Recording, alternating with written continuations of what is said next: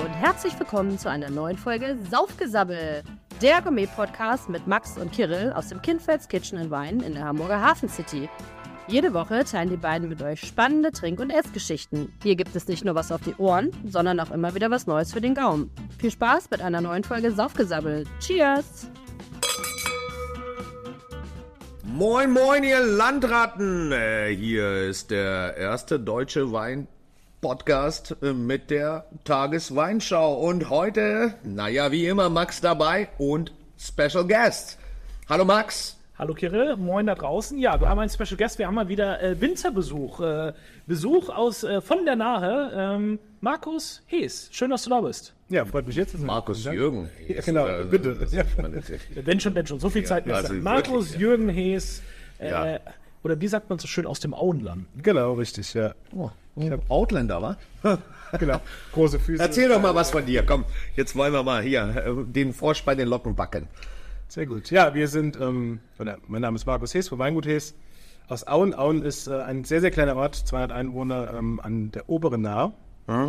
Ähm, wir sind sozusagen, ja, in einem, nicht direkt am Fluss beheimatet, sondern in einem ganz, ganz kleinen Seidental und ähm, kümmern uns da ein bisschen um die Weinberge. Wir kümmern uns da ein bisschen um Ja. die Weinberge. Finde ich eine schöne Aussage. Wie, wie lange brauchst du denn schon so die Leute mit deinem Können? Wie lange machst du es schon? Also jetzt ernstzunehmend ähm, zwölf Jahre. Und nicht ernst zu nehmen?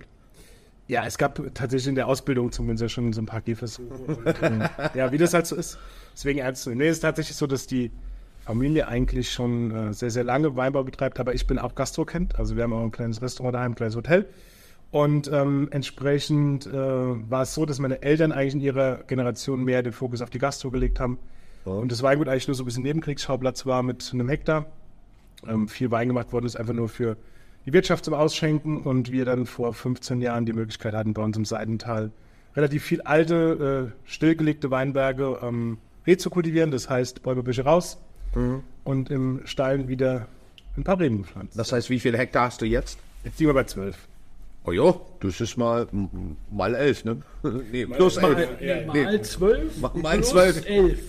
Mal zwölf plus elf? Hä? Ach so, ja, mal zwölf plus elf. Ja, ist okay. Ja, Mathe Mathe deine sechs. Ja, ne? Geografie, Mathe, also eigentlich alles. Eigentlich kann er nur kochen. Ja, das ist das Einzige, was ich kann. Das ist halt schlimm. Ich kann Wein machen, also passt doch. Und ich kann es ausschenken. Sind wir, haben wir doch drei. Guck mal, Ja, genau, das ist die Kompetenzzentrum. Ja. Ja, Kompetenzzentrum, wohlbemerkt. Wollen wir den ersten mal eingießen? Was haben wir denn als erstes überhaupt? Was hast du? Du hast ja heute alles selber mitgebracht. Also sogar Max hatte keinen Einfluss darauf. Äh, sogar sage ich dazu, weil er hat immer Einfluss drauf. Nicht so viel bei mir durstig, bitte, ja, weil die äh, nachher bin ich noch betrunken. heißt ja auch nur Saufgesammel, äh, der Podcast. Mm, äh, Du hast ja alles selber mitgebracht. Du hast jetzt mal gefragt, was gibt es, gibt es eine Range, gibt es irgendwie Klassiker bei dir, gibt es ein Streckenpferd, ist das richtig? Stecken. Stecken, Stecken, Stecken, Streckenpferd, Steckenpferd, Steckenpferd bei dir. Äh, guck mal, der wackelt ja schon mit dem Kopf. Kannst du das einmal filmen, bitte, für mich, damit ich ihm das vorhalten kann? Das Augenrollen ist wichtig. Ja, das ist das Wichtige. Ja. Steckenpferd bei dir? Was, was Ja, gibt's schon. Gibt's was, was ist Ähm, es? Ist Riesling, tatsächlich. Ja. Also beziehungsweise wir sind Eine meiner Lieblingsrebsorten. Ja, ähm, Nicht. nicht. Komm mal nicht. Es gibt aber einen Weißburgunder, alles gut. Nein, also das, da sprichst du ja es ist eher tatsächlich so, dass natürlich, wenn man es irgendwie in Deutschland bewegen, wir alle Riesling kennen, aber ähm, die Idee, als wir uns auch überlegt haben, am Anfang, was pflanzen wir neu, was gehört hier hin, was passt hier hin, Geologie, Klima, ähm, war natürlich immer irgendwie Riesling ganz weit vorne und äh, anfänglich war die Geschichte vielleicht auch immer so ein bisschen verbunden mit jugendlichem Leichtsinn, was aber auch ganz gut so ist. Immer sehr geil. Jugendlicher Leichtsinn Ja. ist immer das Beste. Da entstehen die besten Geschichten raus. Ja, weil am Ende natürlich ähm, unsere Lagen wirklich ein bisschen spezieller sind, weil sie sehr hoch liegen, weil sie sehr kühl sind. Und ähm, das natürlich irgendwo aus der Historie heraus nicht unbedingt die, Laden, äh, die, die Lagen sind, die auf jeder Weinkarte dieser Welt äh, zu finden sind letztendlich und die auch keine hohe Reputation haben. Und ähm, wir somit einfach wirklich gestartet haben und überlegt haben, okay, was, was passt hin? Und wenn man sich so mal den Kreis ein bisschen größer zieht, dann ist es natürlich so, dass wenn man einfach solche Lagen hat, gerade Riesling einfach dort eine super Heimat hat und man wäre dann irgendwie auch ein bisschen doof, wenn man mit genau diese Rebsorte... Wenn man da dann Cabernet Sauvignon pflanzen würde. Genau, das wäre ein sehr guter Versuch. Ja. Jetzt Machst du, machst du denn Rotwein? Ich kenne von dir nur Weißwein. Wir machen tatsächlich auch ein bisschen Pinot. Also wir haben, eigentlich ist so die Reihenfolge Riesling, Riesling first, dann kommt Weißburgunder, da haben wir aber auch ein bisschen Pinot und haben wir noch so ein paar Randerscheinungen ähm, aus, aus alten Zeiten wie Müller-Thurgau, aber das sind mehr oder weniger wirklich Randerscheinungen. Und Pinot wird auch nur selten, also macht da immer ein bisschen spaßeshalber ein paar Fässer auch rot. Sekt raus. Genau, eher Sekt oder tatsächlich ja Rosé oder so. Aber jetzt, jetzt haben wir, warte ganz kurz, ich muss jetzt, weil es ist ja schon was im Glas und die Kehle muss benetzt werden. Jetzt haben wir hier so, ähm, ja, ich will, ich, ich, ja, ich wollte, ich wollte das so nicht sagen, aber ich sage mal etwas, äh, äh, ja, trübere Brühe im Glas. Was ist die Brühe hier? Und lass uns die doch mal gemeinsam einmal probieren und anstoßen. Ich war schon Vorhand. Ich hatte auch Durst, ich auch schon. Entschuldigung. Der, der Kindfeld labert heute so um den heißen Brei drumherum. Ja, ausnahmsweise habe ich mal nicht zuerst getrunken, Herr Wilm. Also ganz, ganz ruhig und die Pferde ruhig in der Scheune noch lassen da, äh, im Pferdestall. So, aber jetzt, was haben wir denn da und äh, warum hast du äh, das gemacht? Wir haben ein äh, trübes, äh, schaumiges Getränk, ein Petnat. Ähm, wir haben vor ein paar was. Jahren ähm, begonnen, Petnat zu machen. Eigentlich war ehrlich gesagt das erste, der erste Versuch nur für zum Eigenkonsum gedacht. Ähm, aber dann haben wir es auch ein paar Leuten gezeigt und irgendwie kam es so Geil, wir dass brauchen Weinberg, Wilm, hast du das gehört? Wir müssen ganz viele erste Versuche machen. Ja, ähm, nee, hat aber dann wirklich so gut funktioniert, dass ähm, wir es auch ein bisschen in größere Auflage gepackt haben. Ja. Und ähm, Bestandteil, oder es ist ein, es ist ein Cuvée, ähm, zum einen Müller-Thurgau, weil wir auch tatsächlich ein paar ältere, ganz spannende Müller-Thurgau-Parzellen haben und das eine Rebsorte ist, die jetzt natürlich die Riesenreputation und äh, Nachfrage erfährt, aber gerade für solche Dinge, ähm, Ich finde sie für sowas wie Petnat wirklich perfekt. Magst du vielleicht einmal in zwei Sätzen unseren Zuhörern Petnat erklären? Ja, und jetzt hast du ihn. Ja, er weiß es selber nicht, er nennt es nur so. nee, nee, nee, ähm, Darfst auch drei Sätze sagen.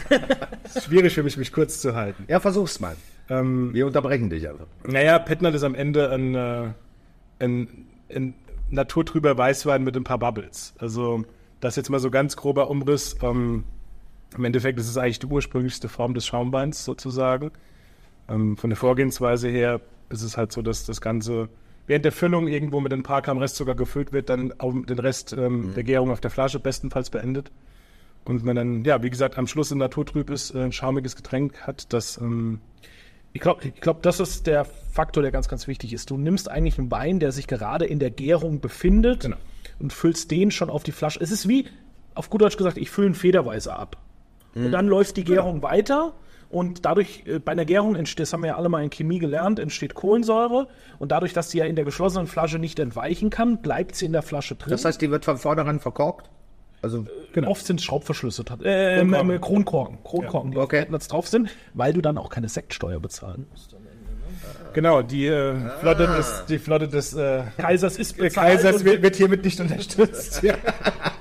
Ähm, oft sind Petnuts tatsächlich mit Kronkorken verschlossen, weil es ausreichend ist vom Druckgehalt her, weil du kriegst jetzt nicht, wir hatten ja schon auch Folgen, wo wir dann über Druck gesprochen haben. Sechs- sechs Bar? Sechs Bar, bis sieben das Bar, was ein Sekt normalerweise hat, das erreichst du bei einem Petnut nicht. Da ist, be bewegen wir uns in der Regel so zwischen 3, maximal 3,5 Bar ein. Es dürfen eigentlich auch nur zweieinhalb sein. Das dürfen eigentlich Weil ab dann kommt der Kaiser um die Ecke. das wird nach, auch mm, nach dem Druck der ja, Flasche gemessen? also ab 3,5 muss, glaube ich. Aber wer will mir das denn nachweisen? Also Zoll? nicht, dass ich das öffentlich mache. Zoll. Ja, warte, die saufen sie, die ballern sich dann ein und sagen, oh nee, warte, da waren Die mit angeschlagenem Maschinengewehr vor der Haustür. Ja, es die kontrollieren das halt, ne? Und, ähm, und die Gärung läuft eben weiter in der Flasche, die Kohlensäure kann nicht entweichen und deshalb hast du einen Schaumwein, der aber halt nicht so perlend ist wie ein Sekt, der hat deutlich weniger ähm, und ist eben, ich finde es auch, dass es unfiltriert gehört. Es gibt ja auch ein paar filtrierte Pentnuts, was in meinen Augen einfach keinen Sinn macht eigentlich. Das heißt, die sind dann klar. die sind dann klar. nicht äh, so trüb wie jetzt. Genau. Aber das macht in meinen Augen keinen Sinn. Und Petnat hat sich so ein bisschen als das Sommergetränk so ein bisschen etabliert, ne? Ja, was ja auch extrem lecker, also extrem erfrischend, äh, finde ich. Jetzt ist mir ein bisschen zu wenig Kohlensäure, aber ich denke mal, dass durch die Bewegung der Flasche Ja, äh, tatsächlich, genau. zurückzuführen ist. Genau. Normal sind äh, dann noch ein paar mehr Bubbles drin. Ähm, ist, äh, die Flasche ist tatsächlich ein bisschen durch die Autofahrt etc. Ja, durch die wilde Fahrt. Weil sie auf, äh, ja, äh, im Aber ich finde es lecker, weißt du, du hast so Grapefruit, ganz viel, Ja, genau. ganz viel frische Grapefruit, fast so ein bisschen Pomelo-artig schon, äh, bisschen Zitrone, bisschen Limette, also es ist sehr zitrisch. Und jetzt stell dir das einfach bei 30 Grad draußen auf der Terrasse vor. Ballern. sitze ich oberkörperfrei. Das Geht möchte ja keiner sehen. Warum bist du denn heute so? Oh, siehst du mal? Oh, ist mein. Telefon. Ich habe das Telefon nicht ausgemacht. Das, ja, entschuldigt bitte. Wieso will das keiner? Warum bist du denn heute so fies zu mir? Nur weil wir Gäste haben. Ähm, Ich bin die neutrale Schweiz und sitze in der Mitte. Zwölf, du hast gesagt 12 Hektar. Ähm, wenn wir über Flaschen reden, was, was, Ja, über 70.000. 70.000. 70.000 Flaschen. Oh, das ist aber auch schon ein bisschen was. Ja, ist ja, eher klein. Ja, klein, aber fein, sage ich immer. Besser Qu Ja. Qualität als Quantität. Ja, also ich, Quantität hatten wir neulich erst im Podcast. Das, das hat nicht so viel Spaß gemacht, deswegen bin ich echt eher ein Freund von Qualität. Ja, ist natürlich einfach auch ein gewachsen, organisch gewachsener ähm, Betrieb und gerade diese ganzen Rekulti- Re- Rekultivierungsmaßnahmen sind natürlich auch ähm, ja einfach sehr kapital- und auch zeitintensiv. Das heißt, Step by Step letztendlich wurde Jahr für Jahr eine Parzelle zurückgeholt. Ähm, natürlich haben wir uns bei uns im Seitental auch nur wirklich auf die, auf die besten Parzellen dort irgendwo beschränkt und dann kam on top noch so ein paar Weinberge glücklicherweise in Monsing dazu. Ich wollte gerade sagen, ich lese hier eine Lage, die findet man auf internationalen Weinkarten. Definitiv, äh, ja. Häufig von äh, sehr namhaften Produzenten. Da hast du dann über die Jahre Möglichkeiten gehabt, kleine Parzellen zu übernehmen, oder? Genau, genau. Und das ähm, ist natürlich eine ganz tolle Geschichte. Zum einen natürlich ist die Lage Heidenberg von der Reputation her ähm, deutlich höher angesehen als jetzt bei uns der Römerstich in Auen. Ähm, was äh, zum einen der Punkt ist, zum anderen aber auch, es sind wirklich zwei unterschiedliche Welten. Also eigentlich ist es letztendlich nur einmal über den Berg, drei Kilometer Luftlinie ähm, von Auen nach Monsing, aber man ist wirklich wie in einer anderen Welt. Das ist tatsächlich, die Ge Geologie ist komplett anders, das Klima ist anders. Wir sind in der Vegetation at Auen immer noch mal fünf, sechs, sieben Tage, je nach Jahrgang auch später. Das heißt, ähm, ja, man hat anderes Lesefenster, anderes Reifefenster, ganz andere Geschichte. Und das macht's spannend. Wenn ich mich an meine Karteikarten richtig erinnere, ist die Nahe ja die ähm, Region in Deutschland mit der größten Bodenvielfalt. Ne? Äh, ihr habt wirklich ja. Ja. teilweise von 100 Meter habt ihr Ja. Gesteins, komplette Gesteinsänderung. Auf was ist das zurückzuführen? Äh, zurückzuführen? Waren das, äh, Nee, es gibt ein paar Vulkane beispielsweise. Ähm, äh, also jetzt mal an unserem Beispiel ist wirklich so, dass Auen ist, ähm, waren letztendlich früher in dem Teil, in dem wir leben, da war ein Süßwassersee. Das heißt, man hat häufig an den Hängen Sedimentgesteine, ist ähm, verwitterter Sandstein und äh, Tonschiefer. Ähm, Monsing wiederum, wenn man über den Berg geht, wird der Boden rot, das heißt eisenhaltiger. Das geht dann so wieder in diese rotliegende Richtung. Wahrscheinlich, weil da mal irgendwo ein Vulkan ausgebrochen ist? Genau. So, ne? Dann haben wir im Nachbarort, da gibt es schon gar kein, da gibt's schon keinen Weinbau mehr, da ist gerade ähm, vor ein paar Jahren stillgelegt der Basaltsteinbruch, das heißt, da war es vulkanisch. Also man hat wirklich, äh, es gibt relativ extreme Beispiele danach, wo wirklich die Böden vom Haus andere sind als hinterm Haus. Und ähm, das macht natürlich das, die Sache wirklich schon sehr spannend, ja, weil ähm, man einfach wirklich kleinräumig doch ganz, ganz große Unterschiede hat. Aber deine zwölf Hektar liegen, die haben alles dann auch unterschiedliche Böden oder, äh, oder ist es eher im, gro im großen Teil derselbe Boden? Also in Auen ist es, sagen wir mal, so grundsätzlich dasselbe, aber trotzdem hat man kleinräumig Unterschiede, was jetzt beispielsweise ähm, einfach die Steinigkeit der Böden angeht. Ähm, wir haben zum Beispiel auch gerade bei der Rekultivierung der Parzellen uns überlegt, okay, was möchten wir, was möchten wir mal machen am Anfang? Ähm, dann, wie gesagt, erste Stelle kam der Riesling, dann im Weißenburgunder-Bereich bin ich ein sehr großer Weißburgunder-Fan. Ähm, und entsprechend war es mir auch wichtig, dass wir von einer Rebsorte möglichst viele verschiedene Parzellen auch haben, weil natürlich je nach Jahr, je nach Niederschlagsereignissen äh, und so weiter und so fort auch jede Parzelle immer ein bisschen anders reagiert. Und das macht es umso spannender letztendlich auch genau dieses Spektrum nachher zu haben. Ja. Ja, Wenn du Weißburgunder-Fan bist, dann lass uns doch mal den Weißburgunder eingießen. sehe ich genauso, aber dafür muss er erstmal die trübe Brühe aussaufen. Ihr, ihr trinkt ja wirklich mittags schon. Na, hier bist du jetzt Nein. fast da. Wir trinken nicht. Wir inhalieren.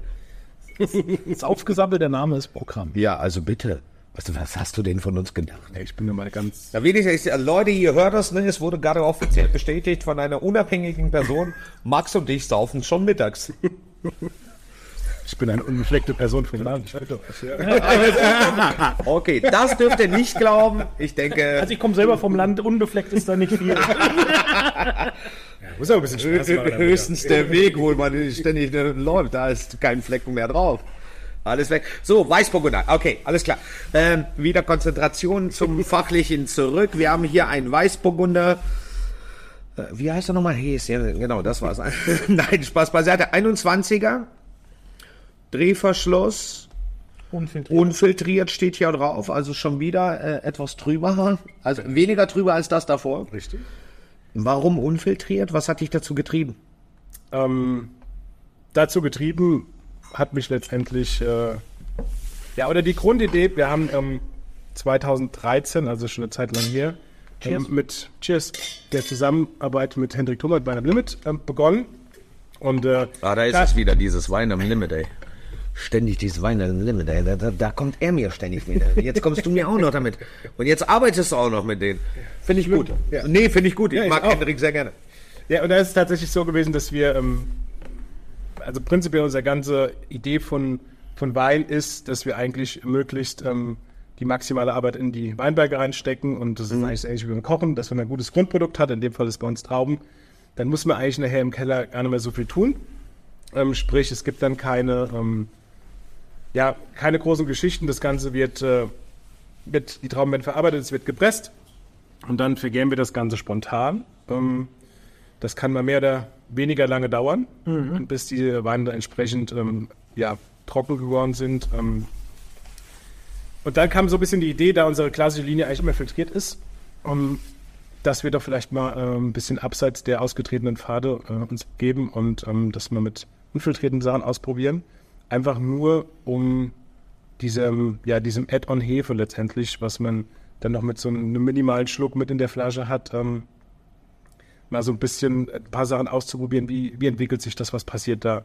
Und äh, seitdem machen wir das eigentlich und die Idee dahinter ist tatsächlich, dass auch gerade so in der Kombination Essen zum Beispiel man Mhm. nochmal ein bisschen anderes Mundgefühl, ein bisschen, ein bisschen eine andere Haptik. Äh, Ja, da habe ich, da hab ich im gleichen Atemzug äh, äh, die Frage an Max. Was macht denn für dich ein filtrierter und unfiltrierter Wein aus? Also wenn wir, wenn, nehmen wir mal jetzt den Weißburgunder, der unfiltriert ist, stellen wir uns vor, äh, der wäre parallel unfiltriert. Was macht das für einen Unterschied?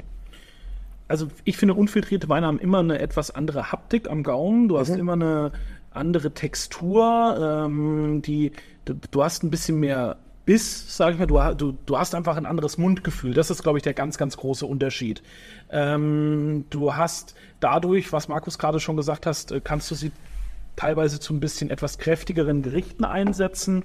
Ähm, du kannst es aber auch wieder nicht verallgemeinern. Ne? Also ich finde eine, eine äh, unfiltrierte Weine, ähm, da muss man schon auch sehr sauber einfach arbeiten im, im Weinberg, äh, im Weingut dann auch, dass da halt einfach kein, kein, keine faulen Trauben mit verarbeitet werden, dass das Lesegut einfach perfekt ist und dass du einfach ähm, keine Fehltöne dann am letztendlich auch mit dran hast, weil oft geht es ja auch noch mit einher mit einem mit einem etwas dezenteren Schwefeleinsatz oder so. Ähm, und da muss man dann einfach aufpassen. Aber vom, vom, vom Trinken her ähm, finde ich Weine, die unfiltriert sind, oft einfach ein bisschen spannender, weil sie einfach mehr Textur. Du bist ja auch immer auf deinen Tellern, arbeitest du ja auch immer mit verschiedenen Texturen. Du willst ja immer noch ein bisschen was Knuspriges haben, was Rohes, was Hartes, was Weiches. Ähm, und ähnlich kann man sich das hier, glaube ich, auch vorstellen bei einem unfiltrierten Okay. Wein. Passiert einfach am Das ist ein schöner Vergleich, ja. Äh, passiert am Gaumen einfach ein bisschen. Siehst du das genauso? Sehe ich genauso, ja. Zumal unsere Art von Wein, da wir eben, da die Trauben in diesem kühlen Klima wachsen und auf den steinigen Böden wachsen, es so ist, dass äh, alle unsere Weine eher so ein bisschen die prima Ballerina darstellen, als jetzt wirklich so den, äh, Hulk. den als den Hulk. Genau, sehr guter, sehr guter Ausdruck, ja.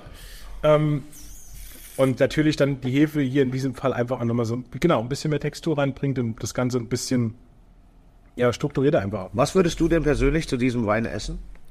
Am liebsten? Da ich am Sonntag bei euch essen war, ähm, habe ich gerade so. über, habe ich gerade überlegt, wie das zu dem äh, Gang ähm, mit dem Ei und dem Risotto passt. Ei, äh, Risotto Nero, aber ich, da sehe ich den, den Wein nicht. Ja, könnte- ich persönlich jetzt. Ist mir ein bisschen zu leicht, glaub ich, Ja, ja, ja. Da brauchst du halt Ja. schon, weil wir haben ja da Nussbutter Espuma dabei, da brauchst du eigentlich auch schon ein bisschen Holzeinsatz, um dann Noch mehr Bums, Da ja. brauchst du mehr Bums, ja, ja, das Ja, würde ich auch sagen. Aber ähm, jetzt unabhängig von uns, als du bei uns essen warst, was würdest du persönlich am liebsten dazu essen? Oder was würdest du empfehlen? Äh, Irgendwas Richtung Fisch, definitiv. Ähm, Und auch immer irgendwas, wo ein bisschen mit Frische gearbeitet wird. Also nicht, vielleicht doch nicht zu üppig. Dann war tatsächlich das Risotto ja Nussbutter vielleicht ein bisschen too much. Ja. Ähm, irgendwas, was eher so ein bisschen. Aber ich war ähm, kurz beide an die Wand gedrückt, hast du gemerkt, ne? das ist gut, komm ich mir klar. Nein, Spaß. Ich habe es ja nur überlegt. Nein, also wirklich Nein, nein, irgendwas, wo, ein bisschen, wo ein bisschen mit Frische gearbeitet ist, was letztendlich vielleicht nicht ganz so, was schon letztendlich als Gericht an sich eine Tiefe hat, aber trotzdem eher so auf der frischen Seite ist. Mhm. Das ist so einfach ganz allgemein gehalten. Finde ich sehr gut. Ja, jetzt hattest du gesagt, du arbeitest mit, mit Weinen am Limit. Äh, die Weine, jetzt unsere Zuhörer, die dann Bock darauf bekommen und hoffentlich bekommen alle Bock darauf, äh, die bekommen sie dann über Wein am Limit Genau. oder direkt von dir? Ja, gerne Wein am Limit? Klar. Das heißt, wo liegen wir denn so bei Endverbraucherpreisen? Gerade hier, entschuldige bitte, und bitte sei nicht beleidigt, wenn ich sage, die trü trübe Brühe, weil nur so kann ich das assoziieren für mich. Und äh, jetzt den Weißburgunder, den wir probiert haben, einmal das Sprudel, wo liegen wir ungefähr? Da liegen wir ungefähr bei 17, also Lagerbier sind auf 10 Cent fest, habe ich in dem Kopf. Nee, nee, da- darum geht's ja nicht. 17, bei dem Weißburgunder auch so roundabout, 16 17, irgendwas, 17. Und die nächsten können wir ja dann auch noch mal den Leuten mitteilen, was die so kosten, um einfach auch noch mal, ja, siehst du, der Max, Max, Ja, Max, die Recherche. Ist, äh, Max ist immer eine Bank, Leute. Max macht die Recherche gerade nebenbei. Wir gehen dann in dem gleichen Moment auch über zu einer meiner Lieblingstrauben, Riesling. Wie schön. Nicht Lieblingstraum. Entschuldigung, ich habe mich verschluckt. Sorry, Kratzen im Hals. Äh, Der Weißburgunder unfiltriert kostet bei Wein am Limit 15,90 Euro. Das siehst du? Und der Petnat liegt bei 17 Euro. Ja, da hat er ja alles richtig gemacht.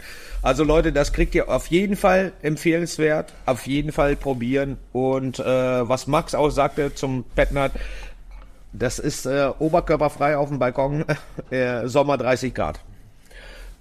Also Max und ich machen das immer alleine, damit uns keiner sieht. Ihr könnt das gerne in Gruppen machen. Wir gehen rüber zum Riesling. Äh, ich würde mal sagen, der Flasche nach zu urteilen, das geht dann schon eher in die Oberliga. Ist es korrekt? Also da sind wir jetzt ja bei dem Weinberg, von dem wir gerade eben schon einmal kurz gesprochen haben. Also nicht in dem Stammgebiet, sage ich mal, von Markus, also nicht im Auenland, sondern äh, wir gehen rüber nach Monzing, einmal über den Berg, in die berühmte Lage Halenberg. Monzinger Halenberg, Jahrgang 2022. Ja, relativ jung, ne? Ja, Also was heißt relativ? Ist das super jung. Hm, Lagerfähigkeit vorhanden? Ja, definitiv. Also die Idee von, von Wein ist ähm, bei mir immer letztendlich, dass alle Weine, und das fängt beim Gutswein an und hört bei den Lagensachen auch immer ein gutes Weinpotenzial haben. Weil, ja, so die, es gibt so einen kleinen Grundsatz für mich persönlich, den mag ich bei meinen eigenen Weinen gerne so sehen und bei anderen auch, dass, wenn man eine Flasche halb leer trinkt, man so in den Kühlschrank stellt, der zweite Tag vielleicht sogar der bessere ist und das Ganze sich noch am dritten Tag aufbaut. Das ist eigentlich so mein, mein, äh, ja, mein Habitus, in dem ich mich ganz gern bewege, weil Sehr guter Ansatz, ja. gut, die Problematik kenne ich nicht, weil bei mir ist die Flasche immer leer am ersten Tag. Aber er muss dann eine, Mag er muss dann eine Magnum nehmen.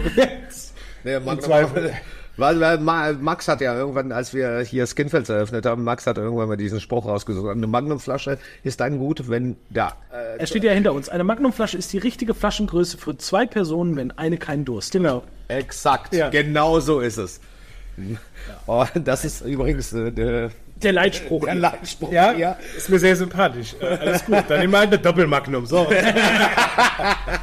Passiert uns immer wieder übrigens. Also für mich wirklich ein ganz, ganz toller Riesling. Ich bin gerade echt, äh, ich habe den schon länger nicht mehr probiert von dir und ähm, das riecht und schmeckt nach Nahe. Das schmeckt für mich auch nach Halenberg. Ähm, das hat eine sehr konzentrierte Frucht, unterlegt eben mit dieser, ja, diesem, diesem sehr mineralischen Touch, was eben von diesem Rotliegenden dann herkommt und ist für mich äh, schon äh, einfach sehr, sehr guter Riesling. Das ist die Idee dahinter. Das ist die Idee. das ist die Idee dahinter. Nein, also wie gesagt, das ist ähm, auch zum Thema Riesling. Man könnte sich, äh, man kann sich natürlich, wenn man sich jetzt in Deutschland bewegt oder auch letztendlich Gäste in Restaurants und so, die sich vielleicht Weinkarten angucken und die sich dann überlegen, okay, naja, jetzt stehen hier irgendwie 50, 60 Positionen Riesling auf der Karte. Ach Gott, wie langweilig, wollten die einfach nur die, den Riesling runterkopieren Ja, ähm, beim Weinkarte setzen. Aber das Schöne an Riesling ist halt einfach, ähm, dass das Spektrum an Riesling halt so groß ist und dass man, wenn man die Probe geschickt auswählt, eine Probe aufstellen kann mit 30 Flaschen, bei unter Umständen in 30 völlig unterschiedliche Weine vor sich findet. Ja. Und das ist eigentlich für mich das Spannende, dass ähm, auch ein Gut, das wir letztendlich bei uns einfach haben und dass man halt entsprechend auch ähm, fokussieren sollte. Und da ist mit Sicherheit Hallenberg auch eine Lage, die, ähm, es wird ja oft auch letztendlich bei von Kollegen wie Erich Schönleber zum Beispiel die Lage auch in der Reputation groß gemacht haben, wird ja oft auch so ein bisschen als der Blutchip ähm, der deutschen, deutschen Riesling-Welt ähm, dargestellt. Und ich glaube schon auch, dass der Hallenberg wirklich eine sehr, sehr große Wiedererkennung auch immer hat und äh, auch einfach eine sehr ja, besondere Riesling-Lage ist am Anfang. Und umso schöner, dass wir es irgendwie, dass wir die Möglichkeit hatten, da in dieser Lage zu arbeiten und da ähm, Dort, konntest du jetzt da im Halenberg alte Parzellen übernehmen oder ist das auch alles neu gepflanzt? nee, das ist alles alt. Das ist alt. Ja. Alt, wie, wie alt reden wir dann? Ähm, das bewegt sich alles zwischen 35 fünf- bis 45 Jahren, so in dem Dreh. Okay. Vielleicht auch 50, ich weiß das Pflanzdatum von der einen Parzelle behauptet. Aber schon alt. Und schön ist auch, dass wir sowohl im unteren Teil als auch im mittleren Teil des Hallenbergs was haben. Das heißt, auch diese beiden Lagen verhalten sich je nach Jahrgang, viel Feuchtigkeit, wenig Feuchtigkeit etc. pp. immer ein bisschen anders. Somit hat man selbst in der Lage ein gewisses Spektrum. Es ist jetzt nicht nur, dass es eine kleine Parzelle irgendwo ist, sondern es sind mittlerweile mehrere Parzellen, was auch wirklich ganz spannend ist. Und ich kenne das aus anderen Regionen. Ist es wirklich so, dass viele halt aufhören und du so dann an die Parzellen rankommst, weil es keinen Nachwuchs gibt? Oder, oder Im Hallenberg nicht. Im Hallenberg. Also, nee, weil der Berg erstens äh, nicht besonders groß ist, roundabout 8 Hektar irgendwie, was ich jetzt so im Kopf habe. Ähm, und natürlich, ähm, dass da ein paar sehr große bekannte Produzenten gibt, wie beispielsweise aber Schönberg, Schäfer Fröhlich, ähm, etc. Und noch ein paar andere Weingüter in Monsing, ähm, die natürlich auch gerne ähm, ihre Weinberge Ihre Menge erhöhen. ja, na, es ist ja am, am Schluss ist das immer so bei einem begrenzten Stück Land, dass natürlich dann äh, jeder froh ist, wenn er irgendwie ja. was, äh, ein Stück davon abhaben kann. Naja, gut, aber dann hast du ja von einem Hektar auf zwölf, äh, finde ich das schon bewundernswert. In Monsing ja nicht, aber bei uns in Aul ist tatsächlich so, dass wir, ähm, dass wir, eigentlich ist das ganze Seidental-Monopol. Ist das so? ja, die Lage Römer gehört am? Ende auch. Wem, wem, wer ist das Monopol? Nein, nein, also Monopol im Sinne von, dass wir die einzigsten Produzenten in diesem, also alle Weinberge in diesem Seidental, die man sieht, äh, gehören zu uns. Ah, du bist das Monopol. Du bist das Monopol, ja. Das wollte ich ja gerade wissen. Und Nicht da- falsch verstehen, Leute. Und da war es tatsächlich so, dass äh, die meisten oder der Grund auch dafür, dass diese Lagen letztendlich nie auf nie so groß irgendwo erschienen sind, ist äh, der, dass zum einen ist natürlich aus den 80er Jahren und so einfach sehr kühle Jahrgänge, die, die Traubenreife ein bisschen schwierig war. Das zum einen, zum anderen aber auch die meisten Trauben, die dort produziert worden sind, sind in größere Kooperativen, das heißt irgendwo in den großen Pott gewandert und äh, Also, sind äh, auf keinem Etikett erschienen sozusagen. Verschwinden halt in der Nahwein. Nahwein, also quasi Genau. die äh, Genossenschaften. Gen- Genau. Okay. Großkellereien, Genossenschaften, da ist das eigentlich alles hingewandert. Und ähm, dann haben halt in den 80er, 90er Jahren, hauptsächlich 90er, die Leute, die im Nebenerwerb noch ein paar äh, Parzellen bewirtschaftet haben, das nach und nach gerodet. Ähm, dann ist die Rebfläche auf knapp einen Hektar sozusagen bei uns gesunken und dann hatten wir halt die Möglichkeit, ähm, ja, ich sag mal, die Möglichkeit, am Anfang war es, wie gesagt, auch ein bisschen verrückt und auch ein bisschen jugendlicher Leichtsinn ähm, aus heutiger Sicht positiv, äh, dass wir diese Parzellen letztendlich kaufen konnten. Wie gesagt, entbuscht, das Ganze nochmal ein bisschen ähm, schick gemacht, dann Reben neu gepflanzt haben und so Jahr für Jahr Parzelle für Parzelle zurückgeholt haben. Und deswegen ist auch im Prinzip, wir feiern dieses Jahr mit dem Restaurant so 200-jähriges Jubiläum. Das Weingut ist aber eigentlich, äh, ist trotzdem wieder Art Du Start-up. hast uns doch gar nicht eingeladen. Ja, das stimmt. Hiermit, bitte. Ihr müsst doch was arbeiten kochen.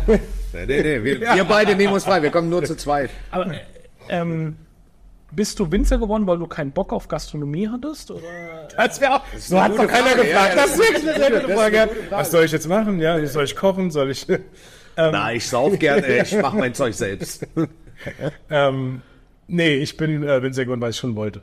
Okay. Das ist jetzt natürlich nicht, ähm, also ich bin natürlich nicht in dem Habitus der Fine Wine World äh, groß geworden, sondern es hat sich einfach vieles ergeben und irgendwann hat es mich halt, glaube ich, ist auch nicht so, dass ich jetzt mit 16 die Vision hatte, äh, der größte und beste der Welt zu werden, sondern man ist da einfach eingestiegen, hat es gemacht und ich sag mal, das, äh, die Lust kam im Essen. Und, äh, Also ich muss eins sagen, warte ganz kurz, ich muss eins sagen, also du bist echt nicht schlecht mit dem, was du machst. Schmeckt mir, mir schmeckt sogar der Riesling. Und da kannst du Das dir- mag was heißen. Das mag was heißen. Da kannst du hier Max fragen. Äh, ich bin kein, nicht der größte Riesling-Freund. das freut mich. Und wenn wir jetzt über euren Gastronomiebetrieb reden, da reden wir über gut bürgerliche Küche oder Ja. also so Mama kocht. Was gibt's denn so? Ähm, es gibt ein gutes Kalbschnitzel mit Bratkartoffeln. Es gibt, Okay, wir ähm, sind schon mal, wir, wir, zur Hälfte sind wir schon angereist. Weiter. Es gibt äh, was Geschmortes ähm, vom Wild, beispielsweise. Gut. Max ist da. Es, es gibt, es gibt äh, ein ähm, Wildgulasch oder ein Rehgulasch mit äh, selbstgemachten Kartoffelklößen. Es Okay, gibt, ich bin äh, definitiv da. Es gibt vorher eine gute Rindersuppe ähm, mit Marklöschen. Jetzt bin ich da. Also, so, so in diese Richtung. Oh, geil. Und alles selbst gemacht? Ja. Gut, äh, wir unterbrechen hier den Podcast. wir müssen los.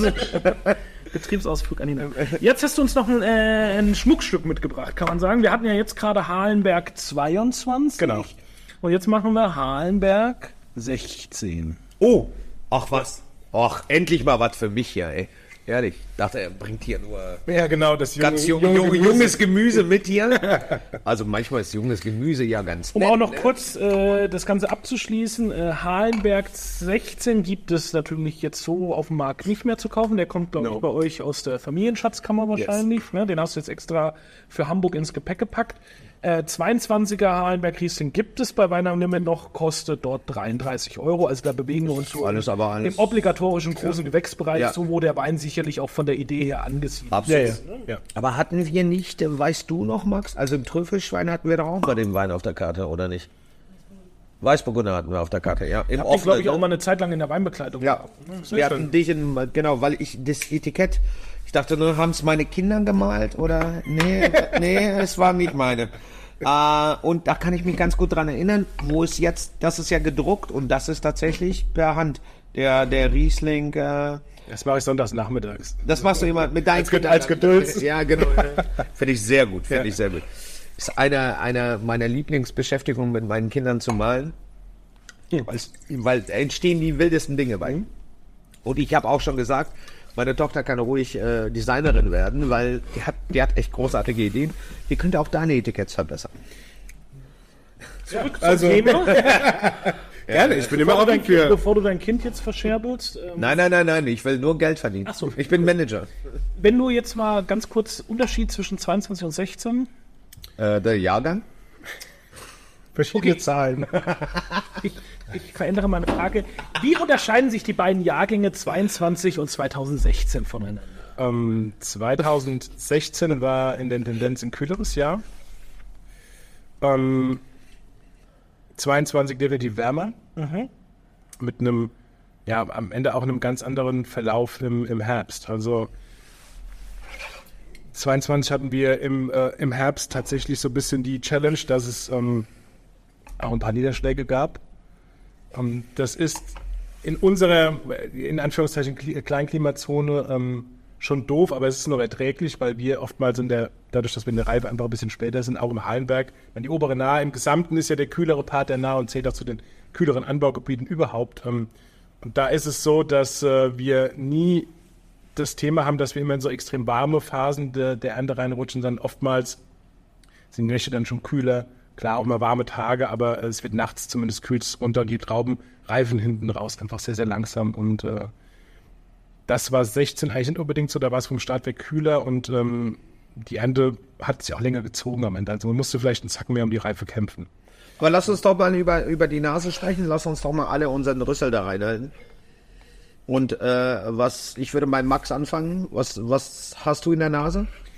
Ähm, man, ich habe schon die ähnliche Aromen wie jetzt auch in dem 22er, Ja. ähm, aber sie sind einfach deutlich reifer. Ne? Also du, die äh, gelbe Steinobstfrucht äh, war in dem 22er wirklich noch so eine frische Aprikose, ein frischer Pfirsich, äh, der vielleicht auch noch ein bisschen hart ist. Und jetzt merkst du, jetzt ist es ein weicher Pfirsich, eine weiche Aprikose, wenn die schon so ein bisschen länger vielleicht auch dann liegt und ähm, die Frucht wird einfach intensiver und ähm, von allem einfach ein bisschen mehr. Es geht, es wird ein bisschen exotischer. Und ich habe nicht ganz so diese, diese Salzigkeit so in der Nase schon, wie ich in dem 22er habe. Aber im Mund, finde ich. Im Mund ist sie trotz, äh, ich habe ihn noch nicht probiert. Ach so, ich habe ihn gerade probiert und ich finde, im Mund ist das salziger oder würziger als äh, der 22er. Äh, Gerade wenn er im Abgang ist, finde ich das ganz an. Was, wie würdest du denn selber den 16er beschreiben? Also tatsächlich war die Flasche für mich, äh, als ich jetzt nach Hamburg angereist bin, ein Blindflug, weil ich Ähm, es hätte jetzt auch in die Hose gehen können. Nein, Quatsch. Aber äh, man weiß ja schon grob, was man so macht. Ähm, äh, oder das wusste ich auch 2016 In schon. Hamburg geht so einiges in die Hose. Ne? Du brauchst nur die richtigen Straßen. Das können wir nachher besprechen. Ich mal ein paar Adressen. Nein, das ist gut. Äh, Ei, es schlüpfrig jetzt, schlüpfrig Ja, genau. jetzt. Ja, ja, ja. Ähm, nein, es ist so, dass, äh, dass ähm, natürlich am Anfang jetzt mit 22 extrem jung, das ist im, im September ähm, letzten Jahres auf die Flasche gekommen, ist natürlich auch noch eher so in so einer Fruchtphase und oftmals ist mir, ähm, also nichts, was wir tun, ist irgendwie so fruchtbasiert letztendlich, sondern mir ist es wichtiger, irgendwo die, die Herkunft zu zeigen und die Frucht ruhig auch ein bisschen zurückzunehmen. Ähm, und da ist es halt so, dass oftmals dann mit 16 natürlich jetzt das Ganze aufgeht und so ein bisschen sein wahres Ich zeigt, was mir persönlich ganz gut gefällt. Also, weil wie Absolut. gesagt, es war ein Blindflug. Ich hatte jetzt, ich probiere jetzt auch nicht jeden Tag alles Mögliche bei uns, Warum nicht? Jahrgangstiefe hoch und runter. Ja, Was ist mit dir los? tun. Falsch Da gibt gewickelt. es ein Problem mit dem Finanzamt wegen zu hohem Eigenverbrauch. Ja, genau, richtig. Ja, ja. Was ich ganz spannend finde, ähm, ich habe gerade gestern hier verkauft, äh, auch 2016 äh, Kastanienbusch äh, Rebholz aus der Pfalz, Riesling, gleiches Gestein, also auch rot liegend und die Weine sind sich sehr, sehr, sehr, sehr ähnlich. Also das finde ich krass, obwohl wir Pfalz deutlich wärmer, deutlich südlicher, ähm, lässt sich, Die Südpfalz ist ja auch nicht, es gibt Wärmeres in der Pfalz, sagen wir es mal so. Es geht. ja, aber ich glaube zu euch reden wir Ja, schon über ja. zwei, drei Grad. Ja, äh, ja. Macht das so viel aus? Zwei, drei Grad? Ist das, Ja, ist das, zwei, drei Grad ist. Drei Grad ist wahrscheinlich auch zu viel, Ja. wahrscheinlich sind es eineinhalb. Ja. Ähm, aber das macht schon extrem viel aus, Echt? auch in der, in der, so? in der ganzen Vegetation. Du bist Ja. einfach ein bisschen später dran, die Zuckerbildung ist äh, langsamer das heißt, im Endstadium ist das entscheidend dann, oder? eigentlich also, das ganze Jahr. Aber im, im, am Ende wird ja dann, dann, dann steigt. Deshalb ist ja auch so wichtig, dass die Winzer dann, wenn es so in die Erntezeit reingeht, viel unterwegs sind in den Weinbergen, die Trauben Genau. immer wieder probieren, weil da kann wirklich halt von einem Tag auf den anderen, du musst schon den perfekten Punkt erwischen. Ne? Wann schmeckt die Traube wirklich gut, wann stimmen die Werte, dass du ernten kannst. Und da kann ein Tag weniger, ein Tag mehr äh, schon echt einen großen, äh, ein großes Ausmaß haben, weil woran, worum geht es letztendlich? Je höher der Zuckergehalt ist, desto höher ist ja am Ende auch der Alkohol. Aber trotzdem muss die Traube ja natürlich harmonisch schmecken. Also, weil du kannst jetzt nicht rein nur nach dem Zucker, also so war es ja früher, früher hat man einfach nur auf den Zuckerwert geguckt und hat dann geholt, wann, früher bist du nur mit dem Refraktometer rausgegangen, hast geguckt, oh, jetzt haben wir 90 Öchsle, jetzt muss geerntet werden. Das, das Winzerbild des Jahrhunderts, des letzten Jahrhunderts, Refraktometer so im Weinberg stehen. Also Refraktometer für euch zu Hause, das ist ein Gerät, wo du den, wo du die, die Dichte des Traubensaftes messen kannst äh, und somit auf den dann letztendlichen Zuckergehalt und letztendlichen Alkoholgehalt des Weines zurück. Exakt, ja. Und das benutzen wir auch in der Küche, wenn wir Sorbets herstellen, da benutzen wir einen Refraktometer, um den Sorbet, also quasi den Zuckerwert im Sorbet, dann friert das am besten oder ist nicht kristallisiert nicht so aus. Äh, also das, das benutzen wir eben auch so, auch wie die Winzer. Und Das früher, hat man, und früher, und so ist ja auch unser deutsches Weingesetz von 1971 aufgebaut, es ist ja rein auf Zucker aufgebaut. Also Ja. äh, die, die Qualitätspyramide ist komplett auf Zucker aufgebaut und äh, 1971 ist die Herkunft eigentlich ab absurdum geführt worden. Und wir hatten ja auch schon unsere VDP-Verkostung hier und die wirken ja wieder dem Ganzen etwas entgegen, dass Ja. wieder mehr die Herkunft in den Vordergrund rückt. Und ich glaube, dass jeder Winzer, der heute ein modernes Qualitätsempfinden hat, dem, dem geht Herkunft immer über alles andere. Und äh, Das heißt also, die, mit Herkunft meinst du quasi, es muss aus dem Berg kommen. Das geht, es geht um die Regionalität, die ja äh, so sehr auch jetzt im Lebensmittelbereich äh, getrimmt wird, richtig? Ja, Markus hat ja gerade das beste Beispiel eigentlich gebracht. Er hat seinen Halenberg, der Luftlinie drei Kilometer von seinem Römerstich entfernt ist. Und das Ja. sind einfach zwei komplett unterschiedliche Weine. Und er macht in beiden Riesling. Ich glaube, auch im Keller wird er nicht viel anders machen. Äh, Und trotzdem schmecken die Weine am Ende komplett unterschiedlich. Ja. Und das ist eigentlich das, um was es ja geht. Weil wenn ich einfach nur nach Zucker und nach und alle Weine gleich mache, dann kriegen wir Industrieplörre wie äh, im Supermarkt, die ähm, einfach, äh, da, wo du vielleicht gar nicht mehr eine Rebsorte erkennst, sondern äh, es ist einfach gleich gemacht. Und da mag ich dann sowas ganz lieber und ich finde diesen 16er richtig, richtig stark.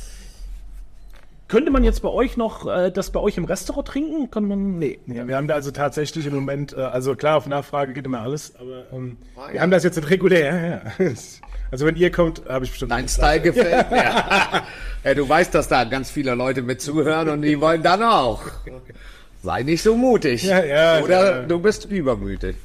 Du manchmal ist auch. So, wir trinken jetzt einmal aus. Wir müssen noch den letzten probieren, Leute. Ich muss ja auf die Trube drücken, beim weil wir, weil wir, weil wir jetzt schon hier äh, mal wieder. Naja, ich fördere das ja auch, das Verquatschen. Ja, jetzt, jetzt haben wir ja zwei recht kräftige Rieslinge getrunken und jetzt machen wir einen kleinen Reparaturwein zum Abschluss. Genau. Ja, das ist das, was wir Winzer immer sagt. Ein Reparaturwein. Ich habe das immer jahrzehntelang nicht verstanden, bis ich bei Tobi äh, Kniewitz war. Und da haben wir Reparatur Gin Tonic getrunken. Ja, da verstanden. Das kommt nach dem Kabinett. Das kommt nach dem Kabinett. Das wird die, die Reparatur ist in mehreren Stufen aufgebaut. Es beginnt mit Kabinett, danach geht's weiter mit äh, diversen anderen Alkoholiker. Also ich glaube, wir, wir kommen auf jeden Fall, wir nehmen, äh, wir, wir versuchen Babysitter zu besorgen, dann kommen wir mit unseren beiden Frauen, äh, Max und ich. Äh, und Ja. Hotel hast du ja gesagt, hast du auch. Ja. Das heißt, zu Pennenplatz haben wir auch. Super. Wir sind unterwegs. Sehr gut. So, Vielleicht jetzt, aber noch ein letztes Abschluss Ja. Wort zu der, zu der Thematik, warum ich auch den 16er mitgebracht habe. Es geht mir ähm, hauptsächlich wirklich immer darum, dass man spricht immer bei so Proben, wenn man bei Wein probiert, immer über Reifepotenzial. Alles hat so viel Reife und dödöd. Aber am Schluss ist natürlich auch wichtig, dass man es einfach mal zeigt und ähm, immer wieder fällt mir halt auf bei Verkostung, dass man einfach wie begeistert die Leute oftmals sind, wenn man wirklich gut gereifte Sachen überhaupt, ja, ja gute Weine hat, die toll reifen können und dass man nach vier, fünf Jahren ähm, rauszieht. Ich meine, ihr werdet das im Restaurant auch immer erleben, immer wieder. Und ähm, Also wir, wir suchen das ja auch gezielt für unsere Weinkarte, frage ich ja auch teilweise bei Weingütern explizit auch Mhm. Jahrgangsvertikalen an, dass man eben auch mal vier, fünf verschiedene Jahrgänge von einem Wein zeigen kann. Ja. Und ähm, leider Gottes begegnet mir das immer noch sehr häufig hier im Restaurant, dass wenn man mal einen Wein, Weißwein, gerade beim Weißwein, wenn man mal einen Wein empfiehlt, der drei, vier Jahre alt ist, viele Gäste, ja, aber ich will ja einen Weißwein trinken. Also so, so, so für viele ist Weißwein trinken ein, zwei Jahre maximal. Ne? Äh, aber dass ja gerade auch diese Rieslinge dafür gemacht sind, 10, 15, 20 Jahre alt zu werden. Natürlich verändern sich die Weine, aber sie werden definitiv ja, nicht schlechter. Ich glaube, dass die Leute aber einfach nicht verstehen, dass, äh, oder viele, die eben nur junge Weine trinken, dass sie nicht verstehen, dass, äh, wenn der Wein gereift ist, gerade bei großen Gewächsen, wenn die rauskommen, viele ziehen die viel zu schnell auf, dass die einfach liegen bleiben müssen, dass man einfach äh, den Zeit geben muss, dass sie sich entwickeln. Und deswegen, ich verstehe absolut äh, deinen Hintergedanke oder deinen positiven Hintergedanken, äh, um zu zeigen, hier, selber Wein, aber einfach mal einige Jahre später ein f- selbe qualitativ Top-Produkt, aber ganz anders. Ganz entwi entwickelt, äh, vollmundig, ähm, elegant, äh, viel, viele verschiedene neue Nuancen drin, die sich aber über Jahre eben entwickeln müssen. Und das sehe ich genau so, so wie du. Das und ist vor allem kein bisschen müde. Also, und kein bisschen müde. Ja, Ja, das, das kann man äh, überhaupt nicht sagen. Nein, nein.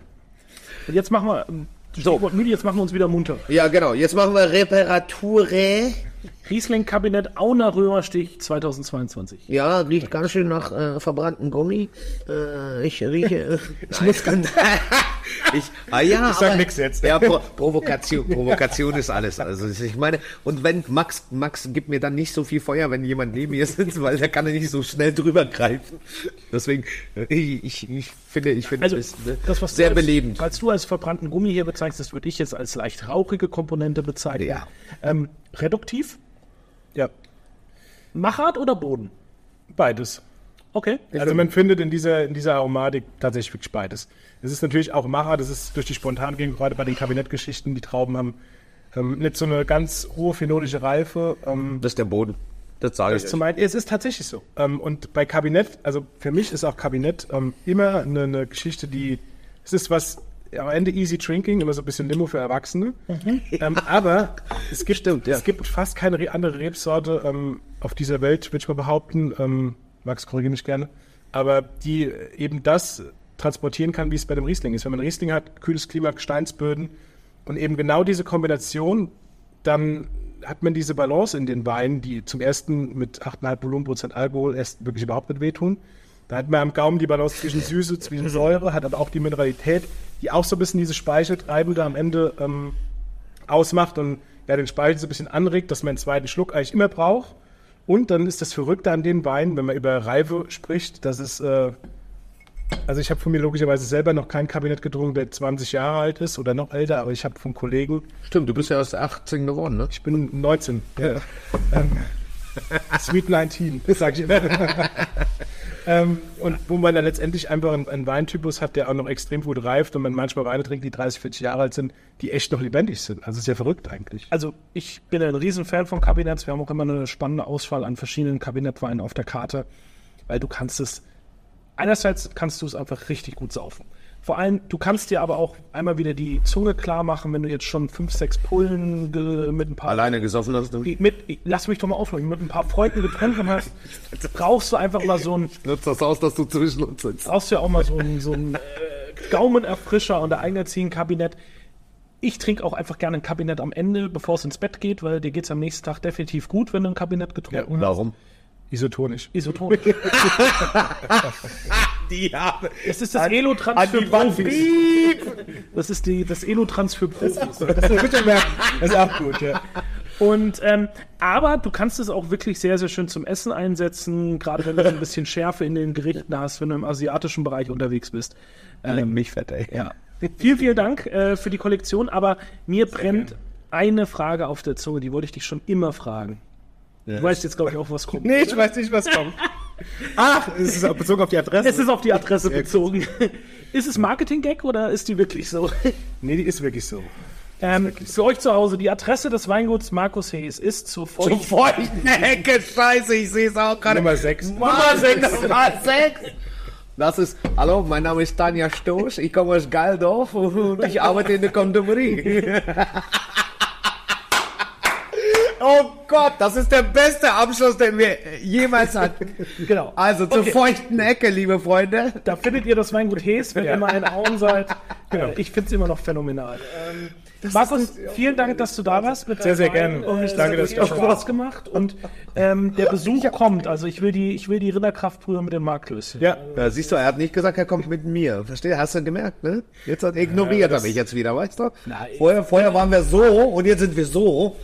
Also, Wenn du dich gut anstellst. Liebe Freunde, es äh, war mir eine große Ehre. Vielen Dank an dich, wirklich auch von Sehr, sehr meiner gerne. Seite. Max, danke äh, äh, für deine Zurückhaltung und äh, den Diss an mich. Ähm, ich bedanke mich bei euch allen. Ich freue mich sehr. Schreibt in die Kommentare, schreibt, äh, was wir sonst oder wen wir sonst bei uns einladen sollen und was wir sonst noch probieren sollen. Äh, in diesem Sinne, danke an dich. Vielen Dank. Jürgen. Vielen Dank, dass ihr seid. Äh, du hast ganz tolle, spannende Weine. Mach weiter so. Macht super viel Spaß. Ähm, und ähm, hoffentlich sehen wir uns in äh, naher Zukunft wieder. Wir bräuchten Ecke 6. Macht's gut da draußen. Bis nächste Woche und tschüss. Schön, dass ihr bis zum Ende durchgehalten habt. Es war mal wieder eine ziemlich spannende Folge vom Saufgesabbel. Wenn ihr Bock auf mehr von uns habt, abonniert unseren Podcast, lasst eine Bewertung da oder schaut auf unseren Social Media Kanälen vorbei. Ihr findet uns bei Insta, Facebook und auch bei YouTube oder erlebt uns einfach live und in Farbe bei uns im Kindfelds Kitchen Wein in der Hamburger Hafen City. Tschüss, bis zum nächsten Mal.